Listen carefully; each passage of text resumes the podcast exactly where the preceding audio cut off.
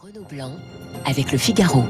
Bonjour Michel Onfray. Bonjour. Voilà, soyez le bienvenu euh, dans le studio de Radio Classique, euh, émission en, en deux temps puisqu'on va retrouver, on va vous retrouver entre 8h15 et 8h30 et ensuite entre 8h40 et 9h. Vous venez d'écouter euh, l'édito politique.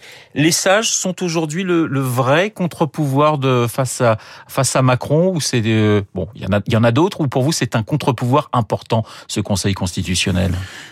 Oui, d'abord c'est un, contre-pouvoir, c'est sûr, mais c'est un contre-pouvoir politique aussi, de politique politicienne. Enfin, on est dans le politiquement correct avec euh, ce Conseil, mais euh, il y a d'autres contre-pouvoirs. Il me semble que euh, la rue ou même la rumeur, je dirais, quand par exemple les gens ne vont pas voter, enfin l'abstention pour moi c'est une rumeur importante qu'il faudrait entendre et c'est un véritable contre-pouvoir. Votre regard sur cet épisode du pass sanitaire à- l'Assemblée, je vous demande pas sur le fond, on va y venir hein, dans un instant, mais ces débats à l'Assemblée et au Sénat, 60 heures de débat, trop peu hein, pour, pour, pour certains dans une démocratie comme la nôtre, trop pour d'autres qui estiment qu'il y a urgence. Qu'en pense euh, Michel Onfray? Bah, là aussi, c'est de la politique politicienne. C'est-à-dire qu'on voit bien que chacun y va non pas de l'intérêt général ou du bien public, mais de ses propres intérêts euh, de, partisans, de partis. C'est partidaire, tout ça. Donc, euh, il y a des gens qui sont pour parce qu'il faut être pour. Les godillots, il y a des gens qui sont contre parce qu'ils pensent que l'opposition, c'est systématiquement être contre. Euh, on, on voit bien comment fonctionne l'Assemblée nationale. D'abord, elle n'est pas représentative de ce qu'est vraiment la sociologie de la France. Et puis ensuite, on voit bien qu'il n'y a pas une véritable démocratie euh, dans cette affaire, mais le régime des partis, comme aurait dit le général de Gaulle. Comment vous- est-ce qu'on peut essayer de développer quand vous dites qu'il n'y a pas une véritable démocratie? C'est quand même ils sont élus. Alors effectivement, euh, là on voit une abstention record depuis un certain temps, mais est-ce que c'est pas dangereux, pardonnez-moi, de dire que c'est pas une véritable démocratie quand il y a des gens élus, il y a des débats euh, à l'Assemblée? Qu'est-ce que vous voulez dire par là, Michel Onfray? Je crois que ce qui est dangereux, c'est l'incapacité euh, qu'a la- l'Assemblée nationale de, re- de représenter vraiment la, totali- la totalité de la sociologie française, d'une part, et puis par, la suite, quand vous voyez, par exemple, je ne le dis pas avec euh, de la sympathie politique pour tel ou tel parti ou de l'antipathie pour tel ou tel parti, mais quand vous voyez le nombre de voix du Front National et le nombre de députés, le nombre de voix du Parti communiste et son nombre de députés également, vous vous dites qu'il y a quelque chose qui ne fonctionne pas, je vais pas, je connais pas très bien les chiffres, mais enfin quelque chose du genre que vous êtes à 2% ou en dessous et que vous avez euh, une dizaine, une vingtaine de députés et que vous êtes à 40% euh, au, au- second tour des présidentielles et que vous en avez, je ne sais pas combien il y a de députés non plus du Front National, un ou deux. Je, je dis simplement Un peu de- plus, quand même. Oui, di- dites-moi, je sais pas. je, je, Là, vous Non, me prenez un jeu, non, mais non, non, mais c'est pas grave, c'est pas en même temps, c'est pas un quiz. Mais je veux dire que la sociologie n'est pas représentée. Où sont, euh, où, sont par exemple les, les paysans, les petits paysans, les agriculteurs, les chauffeurs de taxi, les employés, les gens modestes, par exemple, dans cette Assemblée nationale? Je, je parle souvent de, de la France euh, réelle et de la France du pays réel et du pays légal. Les gens me disent ah, c'est Maurras, c'est Maurras. Ça se trouve c'est Victor Hugo, c'est Victor Hugo qui en parle dans Les Misérables, donc on peut facilement parler de ça. Et on voit bien que il n'y a pas de coïncidence entre le pays réel et le pays légal. Donc les gens ne se sentent pas représentés. Donc euh, oui, bien sûr, il y a une Assemblée nationale. Oui, bien sûr, euh, c'est une Assemblée de partis. Elle ne pense pas, mais elle pense comme le parti a décidé qu'il fallait penser. Et puis elle ne représente pas la totalité de, la population euh, française. On a fait des progrès depuis 1789 parce que je me souviens qu'au au moment de la de tiers état, il y avait un seul paysan justement qui rep- représentant dans le dans le tiers état qui avait été présenté à Louis XVI, mais ça vous le savez, alors que 98% de la population était une population qui vivait euh, effectivement euh, à la campagne. Michel Alors on Onfray, peut dire deux choses quand même sur cette Oui. histoire, c'est que ça c'est un peu la mythologie aussi de la République. Il y avait les ténèbres avant et puis euh, la, la lumière ensuite. non mais ça c'est ça un fait historique. Quand un- je vais vous Ouais. parler d'un autre fait historique qui est la puissance à l'époque des parlements régionaux. C'est pas du tout le pouvoir du, du monarque qui est un pouvoir absolu, genre tyrannique, éventuellement même celui de Louis XIV. Euh, sous Louis XVI, les parlements euh, ont, ont la possibilité de s'exprimer. Je vous assure qu'il y a une véritable démocratie parce que le roi ne fait pas ce qu'il veut quand il veut, comme il veut. Donc cette idée du euh, la féodalité, c'est une catastrophe et puis la C'est pas ce que j'avais dit, Je hein. n'ai pas dit que vous l'aviez dit, mais comme c'est une idée assez répandue, je vous rappelle que c'était pas aussi noir que ça à l'époque de la féodalité. Ne me fais pas dire que je que, que je défendrais la féodalité, mais il y avait un type de démocratie avec les parlements provinciaux, les parlements régionaux, euh, dont on pourrait s'inspirer aujourd'hui. On va revenir à, à- à la vaccination. Vous avez toujours été pour euh, la vaccination. hein. J'ai noté cette phrase prononcée il y a plusieurs mois. Vous vous adressiez aux non-vaccinés. Vous disiez, vous avez le droit de ne pas vous faire vacciner, mais la société a aussi le droit de se protéger de vous. Oui, et je, pense encore la même chose. Alors après, il faut dissocier du pass sanitaire, mais je pense effectivement que nous ne savons plus faire société, nous ne savons plus faire république, nous ne savons plus faire communauté.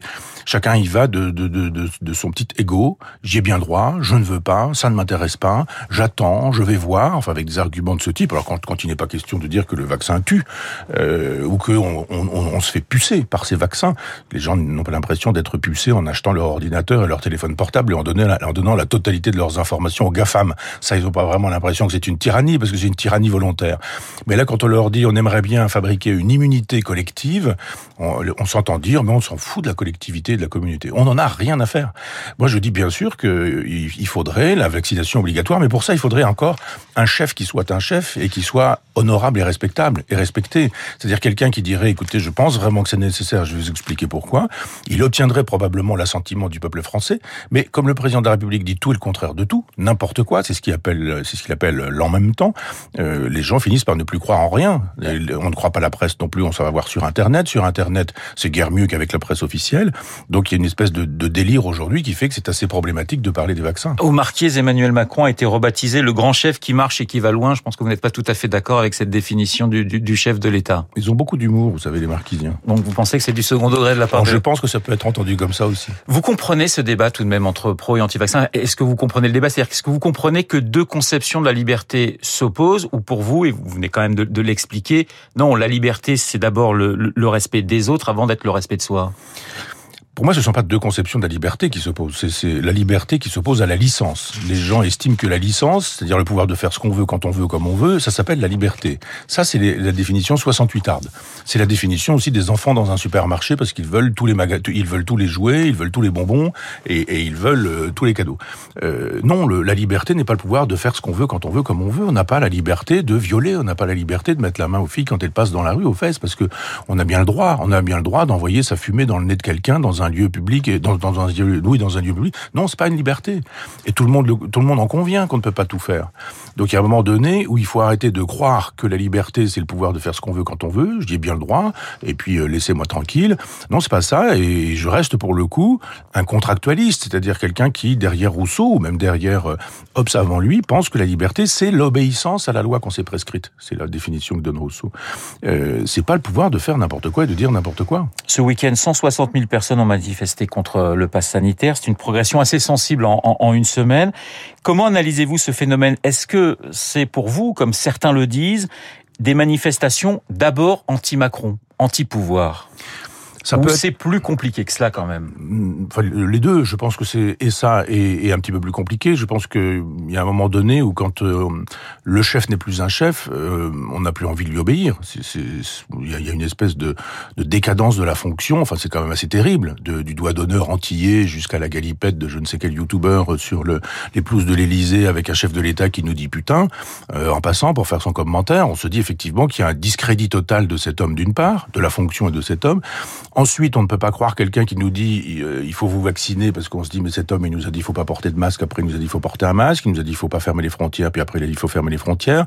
À un moment donné, il a dit AstraZeneca c'est formidable, puis AstraZeneca c'est plus formidable, puis deux jours plus tard il disait mais AstraZeneca c'est encore formidable. Si je puis me permettre, il y a beaucoup de médecins qui ont dit qu'on on, on, on est un peu au jour le jour et que c'était difficile de, de, suivre une certaine logique depuis le début de la crise. Oui, bon. mais un médecin c'est pas un chef d'État. Le oui. propre du chef d'État c'est de c'est de cheffer.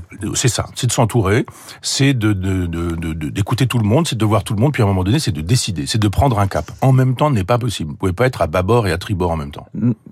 Si on remarque quand même, Michel Onfray, la dernière intervention de, de, d'Emmanuel Macron, elle a eu un effet très important sur, par exemple, le nombre de gens qui ont décidé d'aller se faire vacciner. Donc, sa parole a eu encore quand même a, a eu du poids euh, mi-juillet. Moi, je crois plus à la, à la persuasion qu'à la contrainte. Oui. Et vous savez bien que si on vous dit, bah, vous n'aurez pas le droit, ça c'est toute l'ambiguïté de Macron, c'est de dire pas d'obligation vaccinale, mais en même temps, ceux qui ne seront pas vaccinés n'auront pas les mêmes droits que ceux qui seront vaccinés. Bah, ça veut dire quoi? Ça, ça veut dire que c'est obligatoire, mais que on vous force pas la main. Donc, si vous avez envie d'aller en boîte de nuit, au cinéma, au restaurant, vous vous dites, bah bon, allez, je vais me faire vacciner, j'y vais. Ça veut dire que les gens sont accessibles à la, peut-être à la, au bâton euh, et à la carotte, mais euh, à la raison aussi. C'est-à-dire que si effectivement il avait un cap, s'il était audible, s'il était crédible, s'il jouait le rôle de protecteur des Français. Un chef d'État, c'est quelqu'un qui protège son peuple, c'est pas quelqu'un qui l'expose. Et, depuis longtemps, enfin depuis cette histoire de, de Covid, il expose le peuple. On le sait. Il a attendu longtemps avant de prendre vraiment les bonnes décisions. Puis quand il a pris les bonnes décisions, il a pris la, décision contraire parce qu'il fallait bien être à la hauteur de, de ses décisions. Donc euh, effectivement, c'est problématique parce que on voit bien qu'il y a chez les Français un désir quand même de, je vais pas dire d'obéir, mais enfin de, de, fabriquer une communauté. C'est-à-dire que si on s'y était pris autrement, je pense qu'on aurait pu obtenir un, assentiment ou un consentement au vaccin. Alors comme euh, effectivement à l'école on apprend, on apprend plus que moi j'ai appris, c'est-à-dire Pasteur, la génération spontanée, la sepsie, l'antisepsie, la découverte du vaccin, la rage, etc. Toute cette histoire n'est plus racontée. Euh, vous allez sur Internet, on vous dit le contraire. On vous dit en gros que c'est Pasteur. C'est pas la faute de l'exécutif, hein, euh, les, c'est la faute les, les bêtises entre guillemets qu'on peut lire sur Internet. On a 10% des gens dans le monde qui croient que la Terre est plate. On peut pas accuser Macron d'être responsable de on ça peut, quand même. On peut accuser cet homme et tous ceux qui défendent le système qui a rendu ça possible. C'est-à-dire cette école effondrée, elle est effondrée par ces gens-là, de droite et de gauche, hein, entendons-nous bien. Euh, dans, dans, cette école, on n'apprend plus les fondamentaux. Si vous n'avez plus les fondamentaux, vous allez chercher vos informations où? Sur Internet où tout est dit. Tout est dit mais vraiment n'importe quoi. Donc à partir de ce moment-là, si vous n'avez plus le jugement, si vous n'avez plus la raison, si vous n'avez plus les informations, ben vous pouvez effectivement croire que ce personnage qui est quand même très très ambigu et très changeant, euh, Emmanuel Macron, finalement vous n'allez pas le croire et vous allez croire peut-être pire que lui. Et, et, et effectivement, moi j'ai vu des gens me dire que le vaccin tuait. Donc on, on, inocule le vaccin pour tuer des gens, mais ça devient un peu n'importe quoi. Sondage dans les échos euh, hier qui indiquait que 16% des Français ne voulaient pas se faire vacciner. Alors euh, l'étude est intéressante parce qu'on voit une surreprésentation euh, de femmes, de jeunes de moins de 35 ans, et une surreprésentation des classes populaires. Ça vous étonne, Michel Onfray? Vous savez, la sociologie est toujours un peu problématique pour moi. Cette idée de dire euh, les femmes, donc toutes les femmes, les classes populaires, donc toutes les classes populaires, euh, que, que, que, sont les classes populaires finalement? Est-ce que vous pensez que des, des, des jeunes qui viennent d'obtenir le bac aujourd'hui, parce que je me souviens de, de, Luc Ferry qui avait dit une chose très drôle, il disait qu'aujourd'hui pour ne plus avoir le bac, il faut en faire la demande express. Euh, on n'arrive pas vraiment à savoir qui pense quoi. Je dis simplement que quand on, on voit le on voit l'évolution sociologique de la société, ben vous avez 50 ans, on dirait un demi-siècle, de, presque de contre-éducation. Donc ça me paraît un peu normal que tout le monde soit concerné. Alors si après, vous avez des parents un peu cultivés, qui, discutent, qui vous, qui vous apprennent pendant un repas euh, ce qu'on n'apprend plus à l'école, ça me paraît normal que si vous, êtes un peu éclairé, si vous disposez d'un peu de lumière parentale ou familiale, euh, vous, pensiez plus justement que si vous ne disposez d'aucune lumière. La difficulté, c'est la mise en place hein, euh, du pass. Euh euh, vous vous imaginez, euh, euh, lorsque vous pouviez donner des cours à l'université populaire de Caen, vous imaginez en train de, contrôler avant le début du cours justement le, euh, pass sanitaire des, personnes qui, viendraient vous, écouter? C'est pour ça que je suis pour, le vaccin parce que je trouve que le pass sanitaire ubérise la police c'est de l'ubérisation de la police. C'est un métier, c'est un beau métier, le métier de policier ou le métier de gendarme. Ce sont des gens qui interceptent les, supposés délinquants pour les, les, remettre entre les mains de la justice, et la justice fait son travail. Donc euh, c'est un métier, un métier comme euh, hôtelier, restaurateur, comme chauffeur de taxi. L'ubérisation, c'est l'incompétence. Euh, moi, j'ai des amis, enfin un l'autre jour avec lequel je m'entretenais, qui est, qui est restaurateur euh, et qui me disait mais moi je fais de la cuisine, je fais pas de la police quoi. Je peux pas faire. Si, si un type vient et dit moi, j'ai pas de passe mais je veux venir manger, il me dit je comment? Donc est-ce que vous lui donnez des menottes à ce restaurateur? Est-ce que vous lui donnez un pouvoir de police? Est-ce que vous lui donnez une matraque, un taser? Un panier à salade, éventuellement, il en a déjà dans sa cuisine, mais est-ce que vous lui refilez un panier à salade pour mettre les, récalcitrants? Vous apercevez bien que la, fonction de la police est, trop importante pour qu'on puisse la déléguer à, euh, je sais pas moi, un propriétaire de, de, de restaurant, de salle de théâtre, de cinéma. C'est pas possible, ça. Quand Emmanuel Macron parle d'irresponsabilité et d'égoïsme concernant les personnes qui ne veulent pas se faire vacciner, vous êtes d'accord? Oui, mais si je vous écoute bien, vous oui, êtes d'accord? Oui, mais c'est la question de l'émetteur. C'est-à-dire, il y a un moment donné où vous ne pouvez plus croire quelqu'un. Vous savez, Nietzsche disait, ce qui me gêne, ce n'est pas que tu m'aies menti, c'est que désormais, je ne pourrai plus te croire. C'est-à-dire, il y a, il y a des gens qui sont crédibles parce qu'on sait que leurs paroles pèsent lourd. Et puis il y a des gens qui ne sont pas crédibles parce qu'on sait très bien qu'ils disent une chose et que dans la journée, si vous écoutez le journal du soir, il va avoir dit aussi le contraire. Donc euh, il y a un moment donné où même quand Emmanuel Macron dit la vérité, on n'a pas forcément envie de l'écouter parce qu'on n'est plus très sûr que ce soit la vérité. C'est ça qui est dommage. Le, crédit, c'est important, vous savez. Si vous avez la foi dans une monnaie, elle existe. Si vous n'avez plus la foi, souvenez-vous des assignats, nous parlions tout à l'heure de la Révolution française, si vous n'avez pas la foi dans les assignats, c'est du papier. Eh bien, la parole présidentielle, il faut qu'elle puisse être crue. Pour être crue, il faut qu'elle soit rare. Pour être rare, elle devient précieuse, et quand elle devient précieuse, elle peut être audible. Là, il parle tout le temps, il dit tout, le contraire et n'importe quoi. On va vous retrouver, Michel Onfray, à partir de 8h40 après la revue de presse de, Marc Bourreau. Merci pour cette première partie. Il est 8h30. Dans un instant, l'essentiel de l'actualité avec Charles